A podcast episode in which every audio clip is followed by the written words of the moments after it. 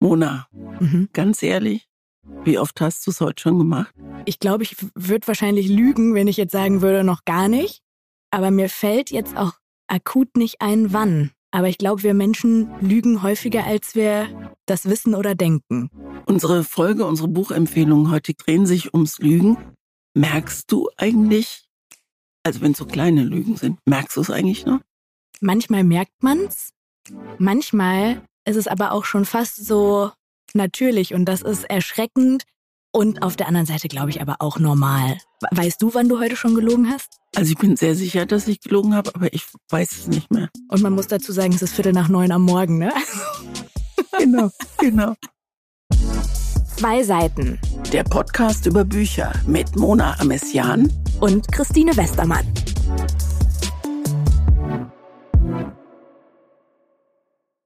Aber ich weiß, also ich überlege mir gerade, was, also was so schlimm am Lügen ist, warum damit eine gewisse Scham verbunden ist, weil man den anderen für blöd hält oder weil man, weil man, ja, weil man nicht ehrlich ist, ja, ist natürlich genau. jetzt total banal, aber, aber weißt du, was ich meine? Es ist ja auch, wenn du bei einer richtig großen Lüge erwischt wirst, ist es ja auch richtige Scham, oder? Ich glaube, es gibt kein schlimmeres Gefühl, als beim Lügen erwischt zu werden.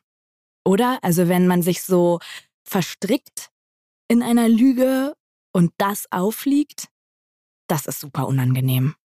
Kannst du dich noch erinnern, wie das für dich als Kind war, wenn du beim Lügen erwischt wirst oder anders gefragt, wie haben dir, weißt du noch, wie dir deine Eltern beigebracht haben, dass Lügen nicht in Ordnung ist? Ich habe das versucht nochmal wiederzufinden. Ich habe es leider nicht gefunden, aber ich habe mal ein Interview gelesen ist jetzt wirklich ganz lose zitiert, mit einem Forscher, der sich mit Lügen beschäftigt hat und der hat so sinngemäß gesagt, wie wichtig es ist, dass Kinder Lügen lernen. Warum? Weil Lügen lernen bedeutet, man lernt sich in Perspektiven von anderen hineinzuversetzen. Also was geht jetzt im Kopf von, vom anderen vor? Was muss ich sagen, damit der XY denkt? Und Lügen ist ja viel komplexer, als es auf den ersten Blick wirkt. Wenn du wirklich dich verstrickst in eine Lüge, auch als Kind, und sagst, nee, die Schokolade habe ich nicht gegessen, Mama, auch wenn sie nicht mehr im Schrank ist, musst du dich daran erinnern, was habe ich vorher erzählt und was, wo, wo stehe ich jetzt und was muss dann noch kommen? Ich, ich fühle mich gerade komplett ertappt mit, mit was, was, von dem ich gar nicht weiß. aber, aber wie ist es denn bei dir? Kannst du gut lügen? Ich fürchte ja. Ja? Ich fürchte ja. Also so, gerade wenn man irgendwie was nicht machen möchte und, und dann absagt oder so, da bin ich komplett erfinderisch. Also ich meine jetzt wirklich nicht im Job und das sage ich nicht, damit ich hier gut rauskomme, sondern wenn ich zum Beispiel also mich verabredet habe und denke, oh nee, ich möchte lieber zu Hause rumtrödeln und irgendwie, und ich möchte mir jetzt nicht die Wimpern tuschen und, und in ein Restaurant gehen, da bin ich ziemlich gut. Also also ich habe dann auch solche, ich würde es Ausreden nennen. Ich würde es gar nicht Lüge nennen. Oder so Notlüge vielleicht. Oder so eine Notlüge. Ich habe einen Freund und ich hoffe jetzt einfach, dass der nicht zuhört. Also nicht mein Mann, aber einen guten Freund. Der hat mich mal beim Mittagessen versetzt. Mhm. Und dann habe ich ihn irgendwann erreicht abends und der hat das einfach vergessen. Das habe ich deutlich gemerkt. Aber er sagt, ja, du hör mal, das war, das war ganz schlimm. Also ich bin vom Fahrrad gefallen und dann musste ich in die Notaufnahme. Ich habe ihn am nächsten Tag erreicht. Das hat, da musste ich in die Notaufnahme und die haben mich im Krankenhaus nachts da behalten, weil sie nicht wussten, ob es irgendwie ein Trauma war oder so. Und da habe ich gedacht, ich wollte jetzt gerade den Namen sagen, das ist, ich habe es nicht gesagt, aber ich war schwer gekränkt, dass er mich für so doof hält, dass ich auf so eine Nummer reinfalle. Aber hast du es an seiner Stimme erkannt oder hast du es an dieser Zögerlichkeit erkannt? Weil es Gute ist ja auch, auch, gut möglich, dass er in der Notaufnahme war. Dazu muss man sagen, äh, Lügen hat ja auch eine Geschichte, also eine Historie. Mhm. Das ist ein Mensch, der häufiger schon mal lügt und der sehr erfinderisch ist, weil ah. was seine Lügen angeht. Und ich glaube, so kommst du jemanden drauf, dass du denkst, boah, sind dem tolle Sachen passiert. Sowas passiert mir nie, ja. Ja, oder es ist auch dann ja so ein bisschen so, wer einmal lügt. Also wenn ich eine Freundin beim Lügen erwische, ich habe auch gerade eine im Kopf, mit der ich jetzt gar nicht mehr so viel zu tun habe, aber die hat zum Beispiel irgendwann mal bei mir übernachtet und dann bin ich zu 1 Live gefahren. Das war noch wirklich in meiner Anfangszeit bei 1 Live. Da habe ich so Kollegengespräche zu bestimmten Themen gemacht. Also ging dann ins Studio und habe zum Beispiel über das Thema Reichsbürger oder so dann mit den Moderatoren gesprochen, also nicht selbst moderiert. Und sie hat bei mir übernachtet, ist dann zu Hause geblieben und hat gefragt, um wie viel Uhr bist du denn dran? Dann, hör, dann mache ich das Radio an und äh, höre.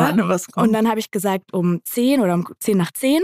Und dann hat sie mir um halb elf geschrieben, wie super sie es fand, aber mein Gespräch wurde verschoben. Ah, super. Und das war natürlich überhaupt nicht schlimm. Ich habe sie gar nicht darum gebeten zu hören. Sie hat das vorgeschlagen. Aber in dem Moment war ich gekränkter, als wenn sie einfach gar nichts geschrieben hätte und wir einfach gar nicht mehr drüber geredet hätten oder sie mir gesagt hätte, Mann, ich hab's verpasst. Weil dann hätte ich gesagt, gar kein Thema, ist erst um zwölf. Und da habe ich mich auch gefragt und auch genau bei dem, bei dem, was du gerade gesagt hast, wieso ist man denn dann nicht ehrlich und sagt, ich möchte heute den Tag zu Hause vertrödeln oder ich hab's nicht gehört? Woher kommt das gerade bei Freunden? Ich weiß es nicht. Ich glaube, weil man nicht wehtun will.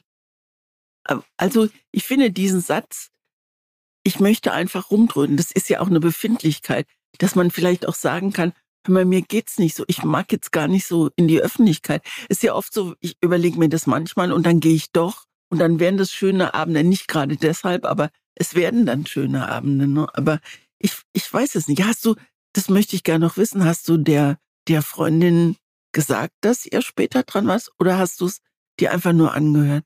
Ich habe es ihr gesagt, aber es war eine ganz, ganz unangenehme Situation, weil ich, das ist schon, wie gesagt, länger her, aber wir waren dann in einem Raum und ich habe gesehen, wie die Peinlichkeit über sie schwappte.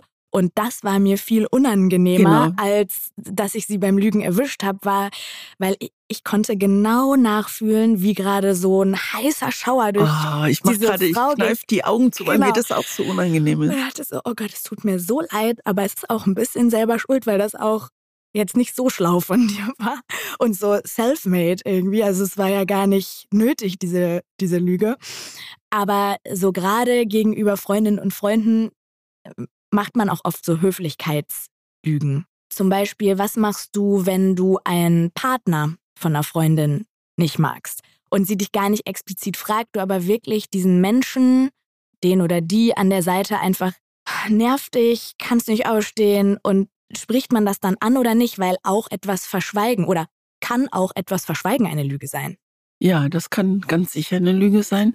Und ich ähm, kenne aus, aus der Freundschaft, mittlerweile ist es nur eine Bekanntschaft, da ist ein Typ, der ist so, für mich so schräg, dass ich das nicht aushalte, ist jetzt ein großes Wort, aber dass ich Treffen vermeide und die Freundschaft fadet so aus. Das ist so, das geht so, äh, ich weiß gar nicht, ob es eine Freundschaft war. Ich glaube, wenn es eine richtig gute Freundschaft ist, dann muss man das auch sagen können. Ne? Ich weiß zum Beispiel, dass meine Schwestern meinen Mann okay finden, aber jetzt nicht so okay, wie ich den finde. Oh, das ist aber auch irgendwie komisch. Ja, oder? und das hat mir mal. Also zum Glück finden sie ihn nicht so okay wie du, weil ja, sonst, sonst wäre er dreimal verheiratet. Ja. Aber ich, meine Schwester hat mir das mal gesagt. Und zwar, also meine Schwester ist ohnehin sehr direkt. Und ich weiß, dass mich das sehr gekränkt hat. Ich habe, äh, weil sie auch einen Mann hatte, den ich auch nicht so gut fand. Und ich habe es nie gesagt. Zur Not müssen wir das jetzt rausschneiden. Ja, da denkst du nochmal drüber nach, sagst du nochmal Bescheid. Ja, das ist irgendwie tricky und genauso ist es ja aber auch, wenn man selber angesprochen wird oder Dinge gefragt wird. Ein Klassiker, das ist ja auch wirklich, ist vielleicht eine ganz gute Hinleitung zum Buch, ist die Frage, wie geht's dir? Gehörst du zu den Menschen, die einfach in der Regel sagen, gut? Oder bist du so, ja, äh, eigentlich nicht so gut, weil ich habe schlecht geschlafen und äh, meine Lieblingstasse ist mir heute Morgen runtergefallen und dann habe ich morgen noch einen Termin beim Steuerberater, habe ich jetzt eigentlich keinen Bock drauf. Zu welcher Kategorie gehörst du? Also, das kommt auf den Ort an. Als wenn ich vor dem Fahrstuhl stehe und im WDR und jemand, dann denke ich, was ist das auch für eine doofe Frage? Ärgere mich eher über die Frage, als dass ich lange über meine Antwort nachdenke. Ich habe mir angewöhnt, ist auch Quatsch. Ich sage mittlerweile, ach, es geht so. Nicht manchmal sage ich, so zwischen 1 und 10 wäre es jetzt heute bei 4,5 oder so. Wenn dann eine Nachfrage kommt, dann sage ich, ach, ist eine längere Geschichte, reicht hm, nicht für die gut. Fahrstuhlfahrt mhm. oder so. Weil ich auch, man verleugnet sich ja selbst, wenn du sagst, ja, super, und ja, dir? Das, das stimmt. Da sind wir eigentlich schon beim Buch, aber noch ein Gedanke dazu. Manchmal ist es auch bei mir ein Abwägen, fragst du mich das jetzt gerade und wir sitzen hier zu zweit im Raum und du möchtest als mein Gegenüber wirklich ehrlich wissen, wie es mir geht, Genau. dann würde ich dir sagen, seit Tagen habe ich das Gefühl, ich bekomme einen Schnupfen, vielleicht hört man es auch ein bisschen und der kommt nicht raus und ich habe wirklich schlecht geschlafen heute Nacht. Und wenn ich jetzt aber jemanden treffe und wie geht's dir, kann ja auch einfach so ein amerikanisches Hey, how are you? Oh, good. Ne? Kann ja auch einfach so ein Einstieg ins Gespräch sein, der gar nicht so ernst gemeint ist. Dann habe ich auch das Gefühl, es ist fast ein bisschen übergriffig, wenn ich jetzt erzählen würde, was meine Wehwehchen so sind. Also es ist irgendwie ein Rumgetanze um diese Frage. Und es ist ja auch eine Höflichkeit, jemanden zu fragen. Aber vielleicht kann man, vielleicht können wir beide uns mal was anderes überlegen, statt wie geht's dir? Was denn? How, how ist es? Wollte ich ganz How is es? Wie, wie ist es? Das finde ich viel. Wie ist es, finde ich viel. Äh, das finde ich mit, viel- mit viel mehr Abstand vom. Wie ist es? Neuer geht so. Das kann man viel besser beantworten, finde ich, als wie geht's dir? Also irgendeine, ich werde es nicht bei der nächsten und vielleicht auch nicht bei der übernächsten Podcast-Folge machen, aber sagen wir so in drei oder vier Folgen, da überrasche ich dich einfach mal mit einem kleinen Christine, wie ist es? How is How es? ist Wollen wir mal zum ersten ja, Buch kommen? sehr gerne. Wir kommen sehr gerne zum ersten Buch. Das habe ich dir empfohlen. Genau, du hast mir empfohlen, super, und dir von Katrin Wessling. Und ich könnte es jetzt richtig spannend machen, aber ich Hau hau, hau gleich mal raus. Was für ein Buch. Das Faszinierende für mich, dass dieser Roman so ganz dicht dran am richtigen Leben ist. Jetzt nicht unbedingt an meinem, ob es an deinem ist, das werden wir noch rausfinden, aber am richtigen Leben, an dieser, an diesem Druck, dem man ausgesetzt ist, den Stress, den man verspürt, den, das sich durchwurschteln wollen. Und das Tolle, auf den ersten Blick sieht's total perfekt aus. Mhm. Äh, dieses Leben, Marlene Beckmann, junge Frau, 31 Jahre alt, bekommt einen super Job. Erstmal bekommt sie den nur auf Probe. Deshalb muss sie sich richtig engagieren. Sie muss sich richtig ranhalten, um ihn auch zu behalten. Das heißt für sie im Klartext 70 Stunden Woche, keine Zeit für den Freund, keine Zeit für das Leben überhaupt. Das darf aber keiner wissen, wie sehr sie sich unter Druck setzt. Nach außen geht es super, wenn man sie danach fragt. Das prostet sie auch beständig, macht ihrem Freund was vor, auch wenn sie beide merken, dass ihnen die Liebe allmählich zerbröselt. Und das hat mich beim Lesen fast verrückt gemacht, weil dieser Jakob ein so, ähm, wie soll ich sagen, so ein So ein liebenswürdiger herzensguter Typ Herzensgut einfach. Ne? ist ein schönes Wort. Und ich denke, oh Gott, hoffentlich merkt er nicht, was die, also wie sehr auch sie ihn anlügt. Also es gibt sehr viel Spannung in diesem Buch, aber das ist ein Faden, der, Mhm. der ganz stark angezogen wird. Und wenn der Druck zu mächtig ist, dann nimmt sie Kokain. Und da der Druck immer mächtiger und immer größer wird und sie die heile Welt, in der es ihr eben super geht, aufrechterhalten will, wird es immer mehr. Äh, es wird dann ähm, Alkohol und Kokain. Und man guckt ihr dann auf diesen 254 Seiten zu, wie sie langsam zugrunde geht, weil sie eine einzige, sie selbst, eine einzige große Lüge ist. Und sie belügt sich auch selbst. Und Vor allem wahrscheinlich. ja, ne? vor allem, ich habe zwischendurch, also so diesen Impuls, Mann, Marlene, ich hätte so gerne, wäre so gerne da gewesen, hätte ein bisschen geschüttelt und gesagt, lass es doch, bringt nichts, ja. Mhm.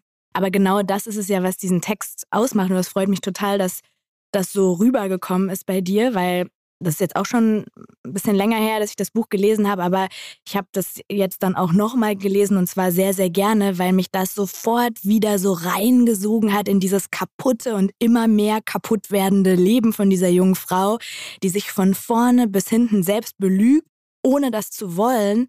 Man kann sie ja sogar an manchen Punkten verstehen. So, weil der Ja, Druck absolut. von außen einfach enorm ist. Und das ist was, was, ich weiß nicht, ob du das so aus deiner Jugendzeit oder, sie ist ja jetzt nicht jugendlich, aber so aus deinen 20ern, 30ern nachfühlen kannst. Aber es ist schon so, dass so Leistungs- und Performance-Druck und auch so Konkurrenzdruck und so, dass das jetzt auch mir nicht ganz fern ist. Ja, das stimmt. Ich kann jetzt mit dem, mit dem großen Altersunterschied einfach auch sagen, dass man das erstens lernt, dass es zweitens aber nie ganz weggeht. Also den Druck, Dass man was lernt? dass man anders auf Situationen gu guckt, dass man sich nicht so unter Druck setzen lässt und dass man äh, also Zusammenhänge manchmal besser durchschaut, weil man einfach eine Idee mehr Leben gelebt hat.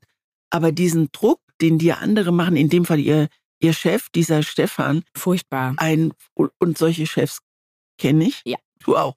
Das beruhigt.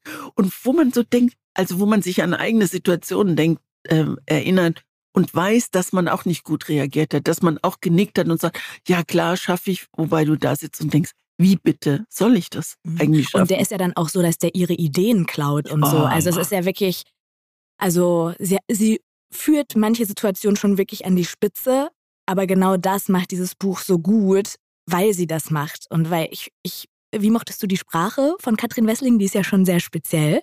Also reinfinden, weil es nicht ganz meine Sprache ist, aber kein bisschen fremd oder so. Also ich habe das Buch verschlungen. Mhm. Das ist, ich weiß nicht, ich glaube, ich habe die 254 Seiten ohne Pause gelesen. Ja, man gerät selber in so einen Strudel, ne? Genau. Beim Lesen rein. Ähm, was mir aufgefallen ist, in den heftigsten Situationen macht sie Selfies, die sie hochlädt, um zu zeigen, dass es ihr gut geht. Also was für eine absurde Situation. Es geht ihr wirklich mehr als bescheiden. Und sie fotografiert sich mit einem lächelnden Gesicht und sie guckt dabei zu, wenn sie es postet, wie die Like-Zahl äh, steigt. Und je, je mehr Likes und Herzen sie bekommt, desto besser fühlt sie sich. Und da ich kein kein Poster bin, wie du weißt. Also noch, noch, noch nicht. nicht. Ich habe es ja fast schon mal in die, zweimal schon in die Hand versprochen oder ja, einmal. Wir genau. hatten zweimal die Hand drauf. Genau. ähm, und ich habe nur gedacht, lass es doch einfach, lass, lass doch mal Ruhe einkehren. Und ich wollte dich einfach fragen, was würde bei dir innerlich passieren, wenn du eine Woche lang nicht postet, wenn, wenn du einfach dein Handy weglässt? Eine Woche wäre gar kein Problem. Das mache ich auch ja? tatsächlich. Nee, das mache ich regelmäßig, wenn ich in den Urlaub fliege und weiß, es war mir jetzt irgendwie mal in letzter Zeit ein bisschen viel Social Media, dann mache ich das auch, mache ich die App runter von meinem Handy, weil das Schlimme ist, wenn ich das nicht mache und einfach mich da abmelde, sagt, schau, ich bin mal jetzt hier eine Woche oder zwei weg, dann öffne ich mein Handy und der Daumen geht automatisch zu Instagram.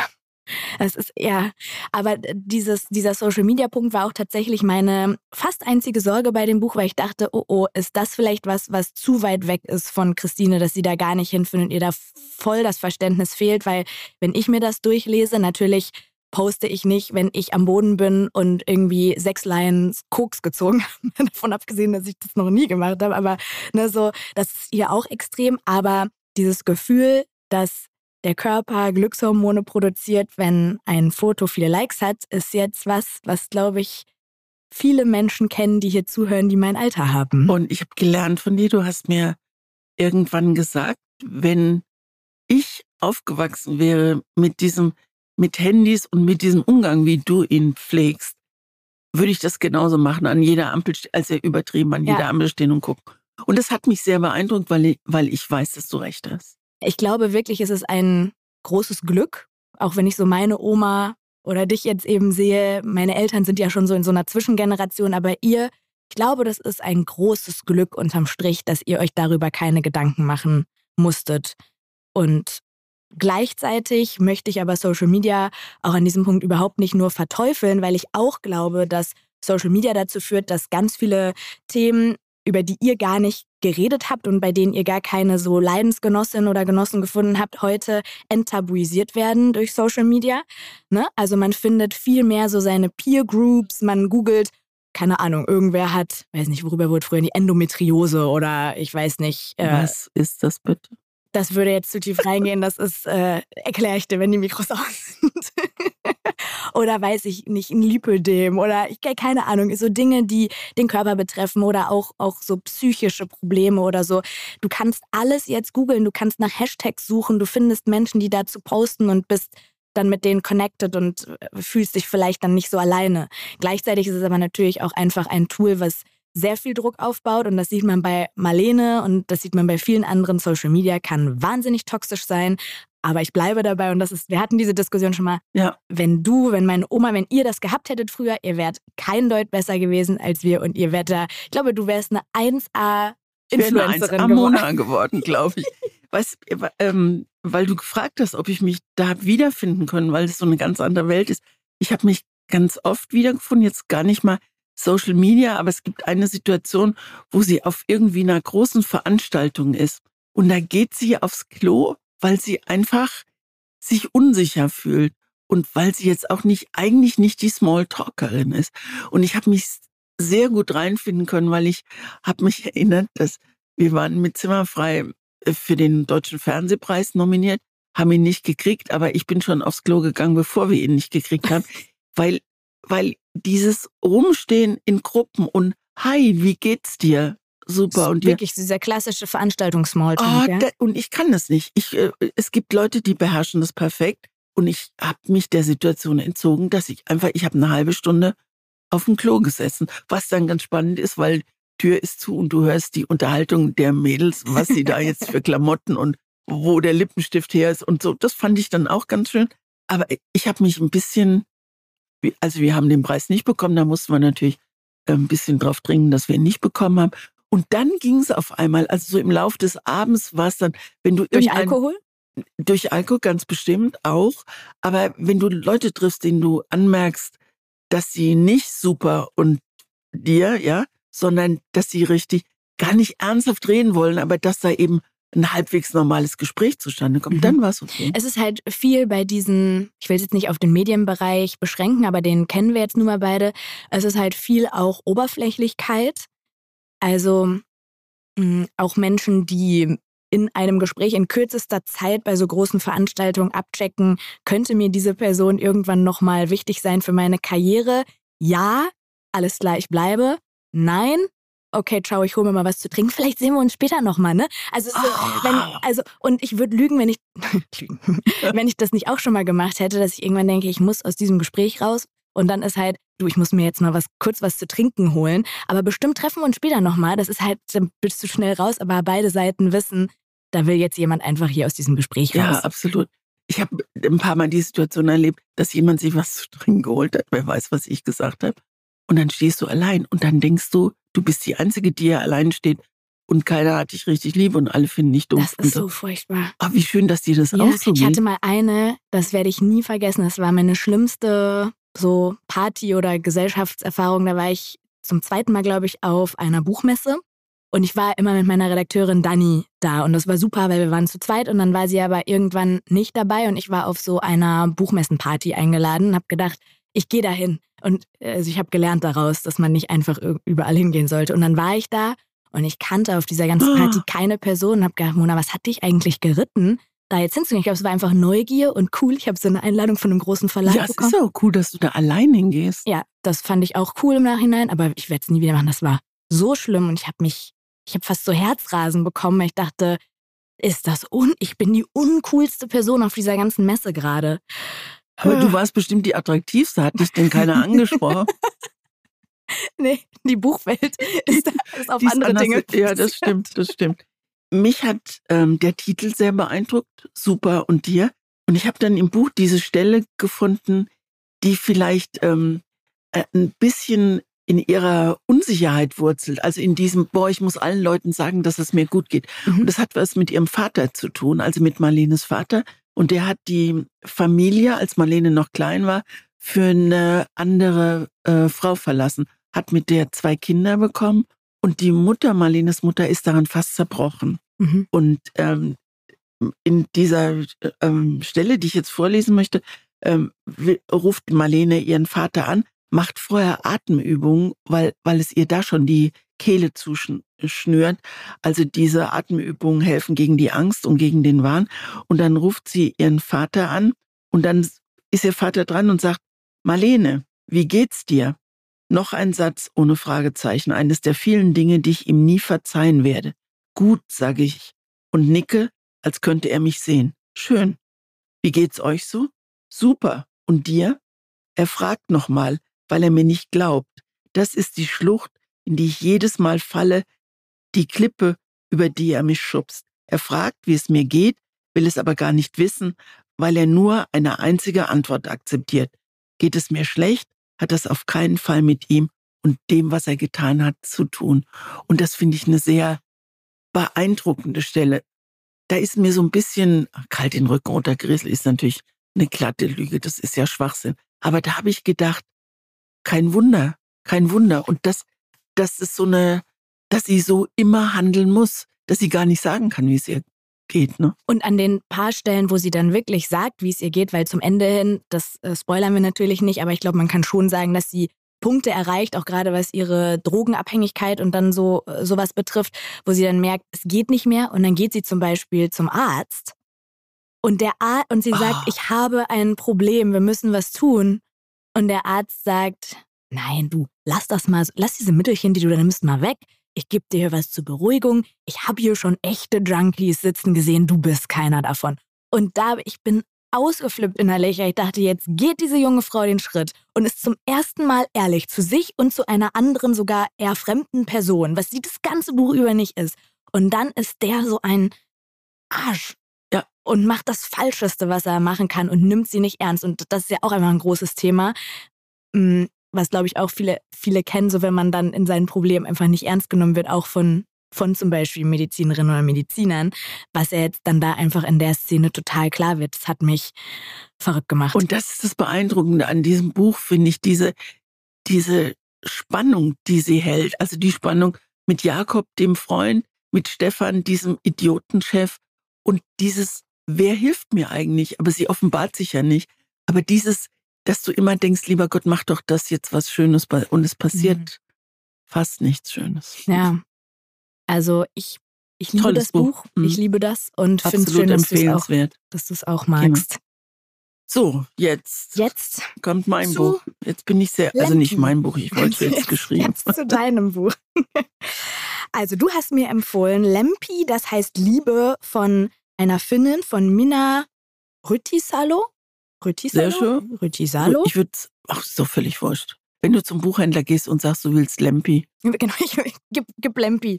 Genau, Lempi, das heißt Liebe. Habe ich mir gekauft und habe dann das da liegen gehabt zu Hause und dachte wirklich, das erste, was ich gedacht habe, was für ein unattraktives Buch.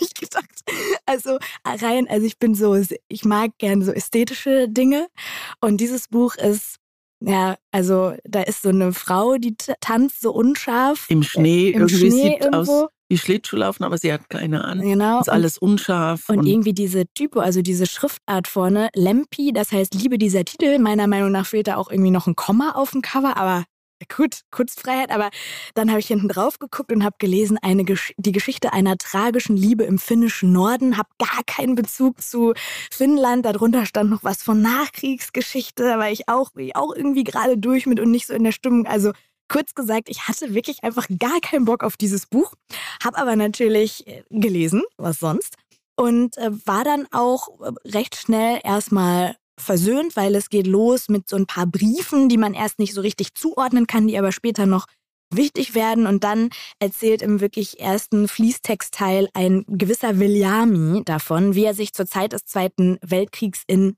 Lempi verliebt. Eine Frau, die steht im Zentrum dieser Geschichte, aber ohne so richtig selbst zu Wort zu kommen. Man weiß auch nicht so wirklich, was mit ihr passiert.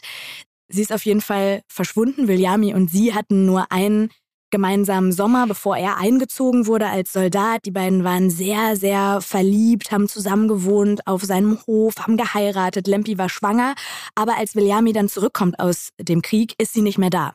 Sie ist verschwunden und er ist voller Trauer und Kummer und Melancholie und beschreibt das in diesem ersten Teil des Buches auch recht lang und ausschweifend. Also das man stimmt. versteht irgendwann, dieser Mensch ist kaputt genau. gegangen an dieser Trauer. Es gibt ein paar Stellen, da kann man vielleicht, also wenn er ein bisschen drüber hinwegblättern. Ja, so eine Birke anderthalb Seiten oder beschreibst. Dieses, äh, diese Felder, die ist dann ja, in diesen genau, Feldern. der See oder so. Ja. Aber äh, ich, ich finde diese Szene, wie die beiden sich kennenlernen, sie ist mit ihrer Schwester in dem Laden ihrer Eltern, die, ich habe vergessen, Kolonialbahnladen oder irgendwas. Ich, glaub, ich oder Stoffe so, oder so. Als Tante Emma Laden, die ja, ein bisschen genau. so Kleinstwaren. Und die beiden Schwestern verstehen sich wunderbar und machen Quatsch miteinander. Und dann sagt Lempi, der erste Mann, der jetzt reinkommt, den küsse ich. Und dann kommt Viljami rein und sie küsst ihn. Und das ist der Beginn einer, einer wirklich schönen Liebe. Das ist toll. Also die Idee finde ich die schön. Die Idee ne? ist super, super schön und war auch ein Highlight für mich in diesem ersten Teil. Ansonsten muss ich sagen, war ich davon jetzt erstmal nicht so geflasht, aber dachte, hey, es ist irgendwie gut geschrieben und ich, ich mach weiter so. Dann wechselt irgendwann die Erzählperspektive und man hört nicht mehr Viljami sprechen, sondern es spricht die Magd, die mit Viljami und Lempi auf diesem Hof äh, gewohnt hat und auch da geblieben ist, als Viljami gehen musste. Und ihre Sicht auf Lempi, und das ist wirklich so genial, ihre Sicht auf Lempi ist komplett konträr zu der von Viljami. Diese Magd ist voller Rachsucht und Eifersucht und Hass. Sie stellt Lempi, die gerade noch die tolle, die wunderbare, die beste war, als, wie soll man sagen, als Flittchen eigentlich auch. Als, als so Stadtkuh. Als Stadtkuh, die nix, die keinen Finger rührt, wo die Magd eben alles machen muss. Und so fast so, so monstermäßig. Und man sitzt da. und liest und denkt, hab ich mich jetzt? Was ist jetzt ja, los? Wer ist denn jetzt diese Frau? Es ist so perfide und so hinterhältig und auch gefährlich. Und das war der Part, der mich zu 100 Prozent an diesem Buch gefesselt hat. Und was witzig ist, ich habe ja beim letzten Mal gesagt, ich habe geschwankt zwischen Super und dir und noch einem anderen Buch. Und das andere Buch wäre Dann schlaf auch du von Leila Slimani das, gewesen. Das kenne ich. Okay, genau. dann hätte ich sie eh nicht empfehlen brauchen. Aber da ist es ja auch so, dass man im Prinzip die ganze Zeit so eine aggressive Spannung hat, weil man weiß, es wird irgendwas passieren und da verhält sich jemand anders als, also in dem Vordergrund, als er im Hintergrund ist. Und das ist also da, wo die Lüge so richtig reinknallt in diesem Buch, fand ich super gut. Dann gab es noch einen dritten Teil, in dem die Zwillingsschwester von Lempi erzählt, die du gerade auch schon erwähnt hast, die immer so ein bisschen unterlegen war und ähm, dann eben aus dem Heute, also ist auch ein Zeitsprung, Jahrzehnte später, ihre Perspektive erzählt.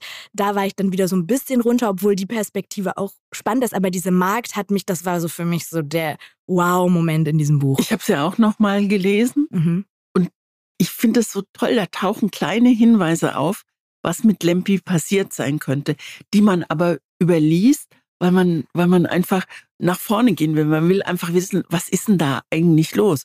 Und dann kommt Cisco, diese äh, Schwester. Zwilling, diese Schwester, und die gibt auch viele kleine Hinweise und langsam, ganz langsam setzt sich da ein Bild zusammen. Und wenn ich das jetzt erzähle, kriege ich eine Idee, Gänsehaut. Denn was wirklich passiert ist, ist so unglaublich und trotzdem möglich und wahrscheinlich. Also es ist jetzt keine nicht irgendwas, was, was man sich hätte ausdenken können, mhm. sondern das, man kann sich vorstellen, wenn man diese Markt kennengelernt hat, dass genau das auch passiert ist. Ja, das ist echt. Und oh, das ist ging ich, mir auch so. Also ich finde, ich hab, wollte eigentlich einhaken, weil ich bei deinem ersten Teil, weil ich dachte, oh nee, dann, dann denken die Leute, oh nee, ist kompliziert und, und Vergangenheit und Gegenwart und so.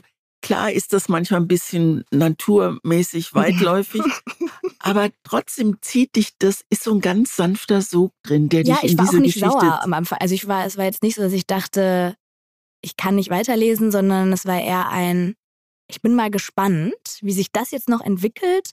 Und in diesem Viljami-Part habe ich auch ein paar Mal gedacht, hat Christine das Thema der Folge so auf dem Schirm gehabt? Weil wo ist denn hier die Lüge? Und dann kam sie. Und ich war so. Oh, ja, und die, die Lüge, die Lügen. Gen, ja. Die kommen ja scheibchenweise. Und äh, ich fand es einfach faszinierend, wie sich aus diesen drei Beschreibungen Magd, Ehemann und Schwester ein Bild zusammensetzt. Und auch faszinierend, was Liebe anrichten kann, mhm. was sie nicht kitten kann, was sie an Willen und was sie an Wollen freisetzt. Und diese zufällig eingestreuten Hinweise manchmal nur Halbsätze, mit denen das unfertige Bild dann Konturen bekommt, bis man allmählich das schier Unfassbare begreift. Das hat mich an diesem Buch wirklich richtig, richtig ja, beeindruckt. Ja, und äh, ich finde, du hast völlig recht, was diesen Titel angeht. Und aber es hat kein bisschen, ist kein bisschen kitschig. Ja, es ist so schade, wenn ein Buch was anderes suggeriert als das, was dann drinsteckt. Deswegen war ich auch total froh, dass du es mir empfohlen hast. Und ich würde vielleicht als kleinen Tipp noch mitgeben, wenn man es liest, in der Version jetzt, die wir hier haben, ist die Taschenbuchversion von DTV, dass man einmal vorm Lesen ganz nach hinten blättert. Da hat nämlich die Übersetzerin, die das ja, auch wirklich sehr stimmt. gut übersetzt hat, hat ein Nachwort geschrieben, das mir im Nachhinein total geholfen hat, weil sie da nochmal die Zusammenhänge, die politischen genau, Zusammenhänge genau, zwischen dann, Finnland, ja, genau. Russland und Deutschland im Zweiten Weltkrieg erklärt. Und sie sagt auch, den Finnen und Finnen, die das Buch lesen, ist das alles total klar. Aber also ich wusste jetzt nicht, wie Deutschland und Finnland im Zweiten Weltkrieg genau zusammen oder nicht zusammengearbeitet haben, weil es war mir nicht klar, die waren erst Waffenbrüder gegen Russland. Also, und dann gegeneinander. Und dann wurden sie auf einmal verfeindet und die, die Truppen, die deutschen Truppen mussten innerhalb von zwei Wochen Finnland verlassen, was natürlich ein großes Drama auch war für alle Paare zum Beispiel, die sich gefunden hatten. Das spielt ja auch eine Rolle hier im Buch, Richtig. in einem Kapitel der Schwester. Und sowas, das hätte ich, ich hätte das gerne als Vorwort gehabt. Aber deswegen als Tipp erstmal einmal kurz da hinten das und dann da rein in die Geschichte. Und es ist kein bisschen belehrend, finde ich. Also man muss jetzt nicht Angst haben vor einem historischen äh, Rundumschlag oder so, sondern es ist sehr interessant und man begreift die Geschichte nochmal, ja. je, jedenfalls einen Aspekt aus der Geschichte nochmal ein bisschen besser. Diese Autorin, das würde ich gerne noch sagen, ist eine ganz bekannte Bloggerin in, in Finnland und es ist ihr, äh, sie hat einen literarischen Blog und es ist ihr, es ist ihr erstes Buch und wurde in Finnland mit mehreren Preisen ausgezeichnet und von finnischen Bloggern zum besten Roman des Jahres hm, gewählt. Das wusste ich. Ich finde es immer ganz schön, wenn man, wenn man merkt, man, man ist mit diesem, was, es ist ja ein bisschen ungewöhnliches Buch, also mhm. von der Zusammensetzung man ist nicht so ganz allein mit seiner Begeisterung. Ne? Hat das eventuell auch was damit zu tun, dass du dieses Buch, also Küchenpsychologie jetzt, aber dass du dieses Buch im äh, literarischen Quartett mal vorgestellt hast und so ziemlich alleine mit deiner Begeisterung da warst? Ja, ich habe gedacht, so eine ungewöhnliche Liebesgeschichte mit so einem historischen Hintergrund und so, das finden von den dreien, die dann ja noch übrig sind, das findet mindestens noch einer gut. Aber ich bin total hinten runtergefallen. Also langweilig und, und also die totale Ablehnung habe ich erfahren und und ich habe wirklich, ich erinnere mich, Maxim Biller saß neben mir und ich habe gesagt, Maxim, hast du denn nicht gemerkt, wie wie sich allmählich diese diese ganze Geschichte, wie wie Licht in dieses Dunkel kommt und wie toll das ist, diese zufällig. Ich weiß nicht, der war ja immer sehr, ich habe verdrängt, was er mir da gesagt hat. Aber es war natürlich für die überhaupt kein bisschen literarisch, wobei ich mich ja immer gefragt habe, was, Leute, ist bitte literarisch? Ja, ja und ich habe mich immer gefragt, wie du dich in dieser Runde fühlst. Ich, ich weiß es mittlerweile, wir haben schon ein, zweimal mal drüber geredet und ich habe da schon so mitgenommen, dass das jetzt für dich auch eine Zeit war in dieser Runde, in, diesem, in dieser Sendung, die jetzt auch nicht ohne Druck war. Da war mega Druck, obwohl ich ohne Druck in die erste Sendung reingegangen bin, weil ich wusste ja, warum sie mich eingekauft haben. Sie wollten den ganz normalen, unverstellten, nicht von einem Germanistikstudium getrübten Blick auf Bücher haben. Und den habe ich ihnen geliefert. Aber ich saß in diesem Quartett und vor uns war so, war so eine kleine Uhr, also unsichtbar für die Kameras. Und da konnte man, ähm, konnte man die Zeit ablesen. Wie also die Sendungszeit oder die Redezeit? Die, die Sendungszeit. Aber ich habe dann drauf geguckt und dann dachte ich, Mann, Thea Dorn hat schon wieder sechs Minuten was zu dem Buch gesagt. Und ich habe meine drei schon gesagt. Ich habe, ich kann ja, ich kann auch nicht, obwohl wir reden ja lange über Bücher, aber da ist ja wenig Privates dann eingeflossen. Und ich habe manchmal gedacht, ich muss jetzt unbedingt was sagen, weil ich habe bestimmt schon acht Minuten nichts mehr gesagt. Und ich erinnere mich, dass ich manchmal einfach den Mund aufgemacht habe und jetzt ist es schwer übertrieben, aber mich gewundert hat, aber dass ich da irgendwas formulieren konnte. Hast ja. du manchmal gelogen? Also, weil wir sind ja heute in der Folge zum Thema Lügen. Auch was so die Bücher der anderen anging, wo du dachtest, ich, ich muss das jetzt gut finden, auch wenn ich es vielleicht nicht so gut finde? Also, was passiert ist häufiger mal, dass durch die Argumentation der anderen ich gemerkt habe, was ich nicht gesehen habe, also was ich nicht als als nicht Studierte habe wahrnehmen können. Und das äh, das fand ich toll, aber ich habe nie gelogen. Also ich bin immer immer raus. Mhm. Also ich habe immer gesagt, tolles Buch, weil. Und bei den anderen habe ich gesagt, mit dem Buch konnte ich überhaupt nichts anfangen, weil. Und ich merke aber, und das ist ein, eigentlich ein schönes Geschenk, was mir die Quartettkollegen oder was ich mir vielleicht selbst auch gemacht habe, dass ich Bücher heute eine Idee anders lese. Also mhm. Also ich bin nicht mehr so leicht zu verführen mit, mit, mit schierer Unterhaltung, was ich nie war. Aber wenn es allzu leicht wird, lege ich es weg. Und das ist ein, und ich versuche auch in Anführungszeichen, was sind schwierige Bücher, aber wenn halt einer anderthalb Seiten lang eine Birke beschreibt, ist Williamin das, zum Beispiel. William, das, den meinte ich, dann kann das schon so sein, dass ich denke, oh, blättere ich mal großflächig drüber hinweg, aber das mache ich oft nicht mehr, sondern weil ich denke, das gehört vielleicht zum Gesamtstimmungsbuch auch dazu. Also ich weiß nicht, ob das für dich ein Kompliment ist, aber ich habe immer das so empfunden, dass du eine wirklich eine gewisse Bodenständigkeit in diese Sendung bringst. Ich habe mich, obwohl ich super gerne lese und sehr textaffin und buchaffin bin, habe ich mich manchmal ein bisschen abgehängt gefühlt von der Sendung. Nicht so intellektuell, aber so in der Ernsthaftigkeit, in der über Bücher geredet wurde, weil ich manchmal mir die Runde angeguckt habe und dachte, aber Leute, wir reden doch über was, das Spaß machen soll. Genau, was ein Vergnügen Nehmt eigentlich das ist. doch nicht so ernst. Ihr guckt alle, als wärt ihr die Oberstudienräte, aber alle Menschen, die zugucken, wollen einfach nur gute Geschichten. Und wenn du geredet hast, dann ist genau das übergesprungen, weshalb ich auch so doll dran zehre an dem, was wir hier machen, weil das einfach, da sprühen Funken, da sprüht Freude an Büchern. Und ich finde, daran krankt dieses Format ehrlich gesagt immer, immer noch. noch, Mhm. dass einfach mir manchmal die Leichtigkeit fehlt und mir das alles zu Feuilleton ist, was absolut seine Berechtigung hat, aber eben den Großteil der Menschen, die vielleicht ein Buch alle zwei Monate mal lesen können oder so und das dann wirklich genießen wollen und auch mit großer Konkurrenz zu Streaming und so weiter, ähm, äh, dass es dann da bestehen muss, dass die da einfach vorsitzen, damit nichts anfangen können. Mir hat, ähm, es war ja irgendwann klar, letzte Sendung, und das haben wir dann auch gesagt. Und ähm, dann hat mir beim Rausgehen aus, wir haben das immer im Berliner Ensemble aufgezeichnet mit Publikum und dann hat mir, und die standen dann hinterher immer noch und haben ein Glas Wein getrunken, wenn wir da rauskamen. Und dann hat mir eine Frau ganz leise gesagt, wie schade, dass sie aufhören. Wer sieht mich denn jetzt?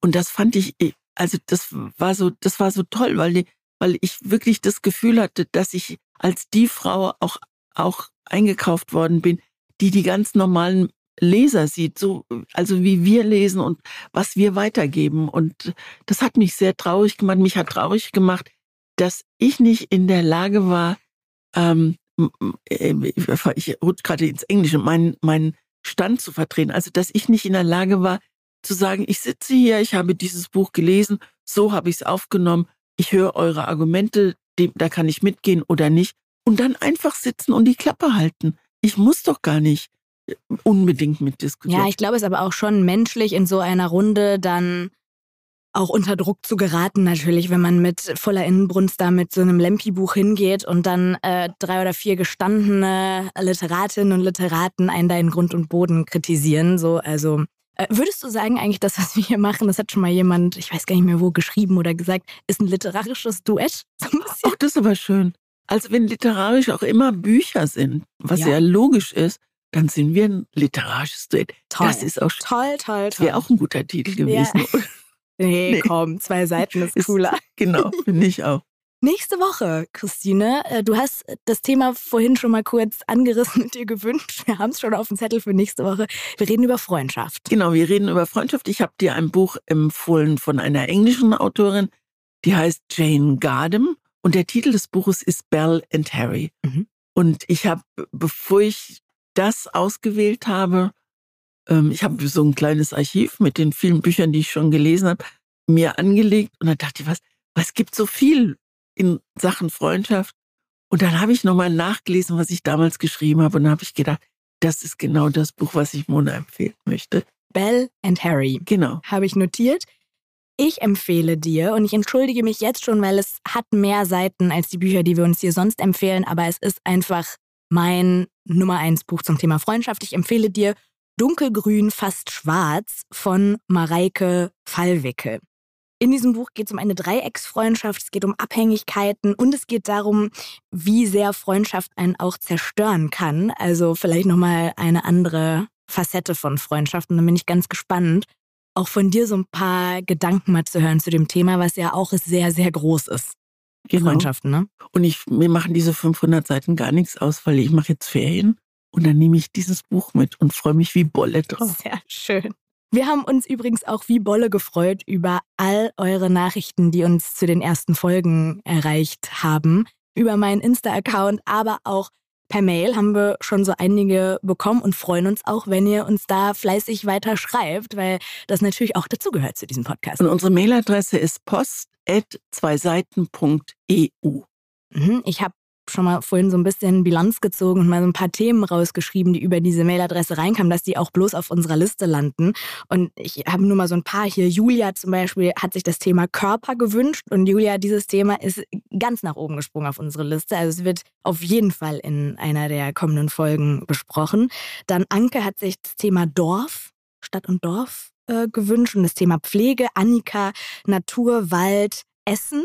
ich auch Ey, würde ich sofort, bin ich sofort dabei. Essen finde ich Essen großartig. Und Veränderung. Fällt mir sofort ein Buch ein, aber ich sag's nicht. mir fallen auch bei allen immer sofort Bücher ein. Und du hast ja auch erzählt, dass es gar nicht immer nur per Mail ist, sondern auch so im echten Leben schon Genau, mich auf, hat auf einer Lesung eine Frau angesprochen. Das heißt, ich habe erstmal Werbung für unseren Podcast zwei Seiten Sehr gemacht. Und dann, ähm, dann sagt sie, ja, super und so. Und dann kam sie zwei Minuten später wieder und sagte, ich habe eine tolle Idee für ein Thema. Und die Frau ist, glaube ich, Claudia. Und ähm, ich fand sie auch sympathisch. Es macht ja eine Menge aus, wenn du jemanden siehst. Und dann sagt sie, ich würde unglaublich gerne äh, zum Thema Einsamkeit oh, was hören. Ja. Und hat mir sofort eine Buchempfehlung äh, Noch hinterher. gegeben. Und das ist ja, wäre dann praktisch für mich doppelt. Also ich würde was lesen, was ich gar nicht kenne. Und wenn es mir gefällt, würde ich es dir empfehlen. Ah, das ist auch, wow. auch nicht schlecht. Das wäre natürlich also, mal eine ganz andere Idee. Ja, also Einsamkeit finde ich auch. Einsamkeit finde ich super. Erstmal sprechen wir über Freundschaft und freuen uns, wenn ihr dann wieder dabei seid, wenn ihr so lange die Zeit nutzt, um vielleicht euren Freundinnen und Freunden von unserem Podcast zu erzählen und die anzufixen in Sachen Büchern. Und dann verabschieden wir uns bis nächste Woche. Wie oft hast du gelogen in dieser Folge hier heute? Kein einziges Mal. Ist das eine Lüge? Ich glaube schon, dass ich irgendwie ein bisschen was besser dargestellt habe, als es war. Glaube ich auch. Aber wir sagen nicht wo. Christine, danke. Ich danke dir, Mona.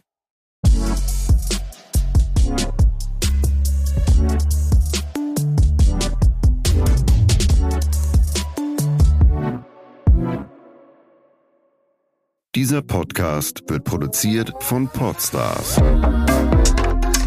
bei OMR. Als ob wir nicht gelogen haben.